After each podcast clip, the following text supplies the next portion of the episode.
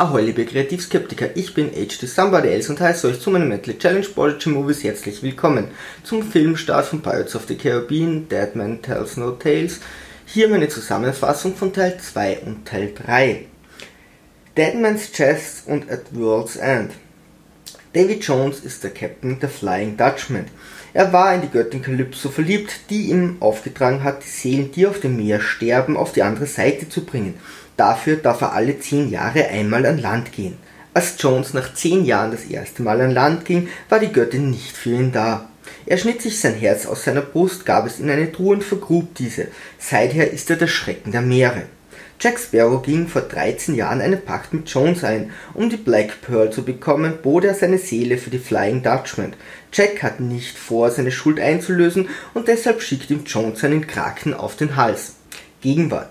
Will Turner und Elizabeth Thorne wollen heiraten, doch Cutler Beckett hat Haftbefehle wegen all der Vergehen gegen sie und Norrington, der seinen Dienst quittierte und Port Royal verlassen hat. Beckett bietet Will jedoch einen Handel an. Dieser soll Jack Sparrow einen Freibrief für dessen Kompass, der auf das zeigt, was man sich am meisten wünscht, anbieten. In Wahrheit will Beckett jedoch das Herz, sprich die Kontrolle über David Jones. Will zieht los und auch Elizabeth entkommt, nur Governor Swan wird bei der Flucht festgenommen. Will findet Jack auf einer Insel, wo er sich vor dem Kraken versteckt. Die gesamte Crew reist zu Diadalma, einer Voodoo-Hexe, die verrät, wo sich Jones gerade befindet. Jack will die Truhe mit dem Herz und den Schlüssel dazu, um seine Seele freipressen zu können. Er beauftragt Bill mit der Beschaffung des Schlüssels und bietet ihm dafür den Kompass.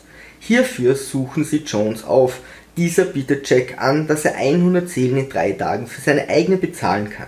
Als Anzahlung übergibt Jack Will und reist selbst nach Tortuga, wo er auf Norrington und Elizabeth trifft, die er sofort für seine Pläne benutzt. Will trifft auf der Flying Dutchman seinen Vater, Stiefelriemen Bill. Gemeinsam besorgen sie den Schlüssel von David Jones und Will kann fliehen. Nun ist jedoch sein Vater für immer an die Flying Dutchman gebunden. Jones weiß nun, dass seine Truhe nicht mehr sicher ist und läuft Isla Cruz das Versteck an. Dort treffen alle aufeinander. Nach einem fulminanten Kampf entkommt Norrington mit dem Herz und dem Freibrief, während Jones seinen Kraken auf die Black Pearl und die gesamte Crew hetzt. Jack flieht, während die Black Pearl droht vom Kraken samt Mannschaft verschlungen zu werden. Er kehrt zurück und zeigt somit das Gute in ihm. Elizabeth hingegen zwingt ihn, sich für die Crew zu opfern, was das Böse in ihr zeigt. Jack und die Pearl werden vom Kraken verschlungen. Norrington bringt Cutler Beckett das Herz und ist wieder rehabilitiert. Die Crew fährt erneut zu Diadalma, die ganz erpicht darauf ist, dass sich Jack aus dem Reich von David Jones zurückholen. Dafür hat ihnen Diadalma einen Captain besorgt. Das ist Barbossa, den sie aus dem Reich der Toten geholt hat. Mit der Kontrolle über David Jones und somit der Hilfe der Flying Dutchman säubert Cutler Beckett die karibische See und gewinnt schnell an Macht. Als Machtdemonstration hat er Jones seinen Kraken töten lassen. Er beschneidet massiv die Rechte der Bevölkerung, bis diese das eine Lied singt. Wenn dieses Lied gesungen wurde, dann müssen sich die neuen Piratenfürsten treffen, um gegen die Missstände vorzugehen. Jack ist einer von ihnen. Becketts Arm reicht sogar bis nach Singapur. Dort verhandelt Barbossa mit seiner Crew mit dem Piratenfürsten South Fang. Barbossa will nautische Karten zum Ende der Welt, ein Schiff und eine Crew. Becketts Männer greifen an, im Getümmel trifft Fang mit Will Turner eine Abmachung.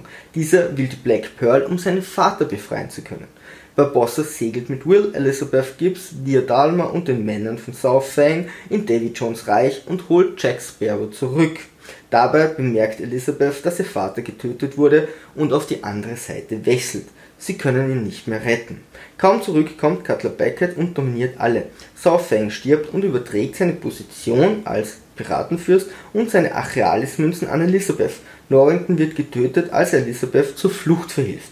Hintergründe Calypso ist die wankelmütige Göttin der Meere und wurde von David Jones verraten. Der erste Hohe Rat konnte sie mit ihren Achealis-Münzen, magischen Gegenständen, in eine menschliche Gestalt bannen. Dir Dalma ist in Wahrheit Calypso, hat Jack auf Jones angesetzt und dann Barbossa unter der Voraussetzung zurückgeholt, dass er dafür sorgt, dass sie befreit wird. Sie brauchte auch Jack als Piratenfürst zu ihrer Befreiung und Barbossa will ein Treffen der neuen Piratenfürsten, damit diese Kalypso nun endlich befreien können. Cutler Beckett gewinnt immer mehr Macht, weshalb die meisten ein Treffen der Piratenfürsten befürworten. Außerdem wurde das Lied gesungen. Jack will Jones töten, dadurch würde er unsterblich werden und der Captain der Flying Dutchman und Will will nach wie vor mit der Black Pearl seinen Vater befreien. Das Treffen der Piratenfürsten des vierten Hohen Rates in der Schiffsbruch Bay. Barbossa will Calypso befreien. Jack will wegen eines Deals mit Beckett gegen die Flotte und somit auch gegen Jones kämpfen. Elizabeth will ebenfalls kämpfen und die anderen wollen sich in der Schiffsbruch Bay verschanzen. Jack macht Elizabeth zur Piratenkönigin, wobei Barbossa die Achealis-Münzen stiehlt und es kommt zum Aufeinandertreffen von Elizabeth und ihren Piraten und Cutler Beckett mit David Jones und seiner gigantischen Flotte. Sie verhandeln und Will wird an Elizabeth übergeben, während Jack zu Beckett kommt. Da die gegnerische Armee so gewaltig ist, darf man Barbossa doch sein Versprechen einlösen und Calypso aus ihrem menschlichen Bann befreien. Calypso entfesselt ein Gewitter und erzeugt einen Malstrom, in den nur die Black Pearl und die Flying Dutchman hineinsteuern, während die anderen Schiffe noch warten. Barbossa übernimmt das Steuer der Black Pearl und es kommt zu einem phänomenalen Kampf. Jack kämpft mit David Jones um dessen Herz, während Barbossa im Kampf Will und Elizabeth traut. Beckett und Jones Männer können zurückgeschlagen werden und die Black Pearl kommt aus dem Malstrom. Auf der Flying Dutchman. Jack bekommt das Herz und will es erstechen und der unsterbliche Captain der Flying Dutchman werden. Doch Jones ersticht vorher Will und geht dann auf dessen Vater Bill los. Jack gibt sein ersehntes Vorhaben auf, nimmt die Hand des sterbenden Wills und ersticht damit David Jones Herz. Jones stirbt, während die Crew Wills Herz nun herausschneidet und das Schiff versinkt. Er ist nun Teil der Flying Dutchman. Jack und Elizabeth können mit Hilfe eines Segels aus dem Malstrom fliehen und werden von der Black Pearl gerettet. Jack übernimmt das Kommando und segelt auf die Armada zu. Es löst sich nur ein einziges gigantisches Schiff, das von Beckett. Plötzlich taucht die Flying Dutchman mit Will als Kapitän aus dem Wasser auf. Die Black Pearl und die Flying Dutchman versenken das Schiff von Beckett und die Armada ergibt sich. Will wird nun die Aufgabe der Dutchman ausführen. Elizabeth kann leider nicht in sein Reich mit, doch es bleibt ihnen ein Tag an Land und in zehn Jahren wieder zurückkommen.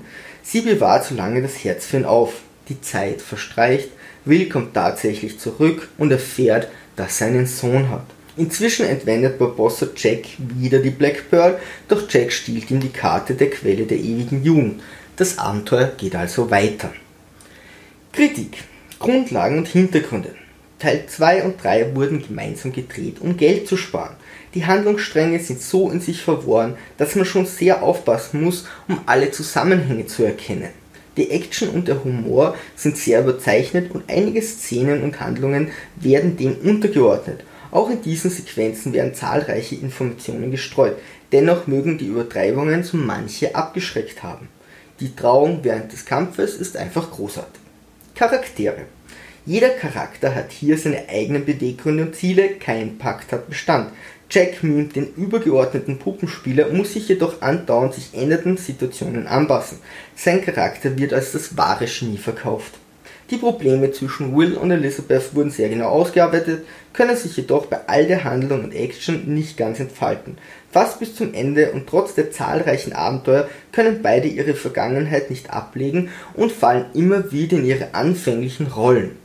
Selten waren definierte Charaktere über eine so lange Zeit so beständig. Fragwürdige Punkte. Die ganzen Überschneidungen, Zufälle und fragwürdigen Wegzeiten lassen vermuten, dass die Karibik aus ein paar Quadratkilometer Wasser, vier, fünf Inseln, zwei, drei größeren Orten und einer Handvoll Schiffen besteht. Bei den zahlreichen Kämpfen scheint es nie Ziel zu sein, einen der Hauptprotagonisten tatsächlich zu verletzen oder gar zu töten. Will ist an Bord der Flying Dutchman, obwohl sie längere Zeit abtaucht und trotzdem schnell am Geschehen als die gesamte Crew. Das Glas voll Dreck dient nur der Verwirrung, schadet Jack jedoch sogar. Was wollte Diadama damit erreichen? Will ist in Singapur gefühlt eine Ewigkeit unter Wasser und er säuft nicht. Vielleicht mag er diese Fähigkeit jedoch erlernt haben, da er ja schon einmal in der Crew von David Jones of the Flying Dutchman war. Die Szene mit Jack im Reich von David Jones im Sand ist unerträglich.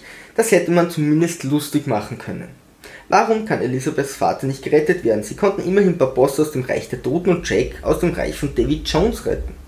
So kann man ein Schiff dieser Größe sicher nicht zum Kentern bringen und schon gar nicht ganz umdrehen. Wie kann Barbossa ein Piratenfürst sein, wenn er der erste Mat von Jack war und dieser schon ein Piratenfürst ist? Barbossa wurde gleich darauf verflucht und ist sicher nicht nachher aufgenommen worden. Elizabeth verspricht, das Herz von Will sicher zu verwahren. Das erste, was sie jedoch macht, ist es unbedacht wegzulegen. Ethik und Moral. Bei gewissen Szenen, wie zum Beispiel dem Angriff vom Kraken oder im Malstrom, sterben die Protagonisten wie Fliegen. Will und Elizabeth sind gezwungen, Geheimnisse voneinander zu bewahren und Jack und Elizabeth spielen um Gut und Böse. In einer Szene werden zahlreiche Menschen und sogar ein Kind erhängt. Die ersten drei Filme sind voll von Intrigen und Manipulationen. Ein Offizier wird von Jones getötet, indem ihm dieser Tentakel in all seine Gesichtsöffnungen bohrt. Cutler Beckett symbolisiert mit seinem letzten Schreiten über die Treppe den Untergang. Jack vollbringt letztendlich eine wahre edle Tat und opfert seine Sehnsucht für Wills Leben. Will schenkt Elizabeth ihr Herz und sagt, es hat schon immer dir gehört. Rechts oben könnt ihr meinen Kanal abonnieren, links oben kommt ihr zu meiner Playlist. Ein Daumen nach oben hilft immer und wer einen Verlag für das beste Buch der Welt kennt, bitte einfach melden. So dann, Sturmtrotzer, Segel immer straff halten und auf zum Horizont.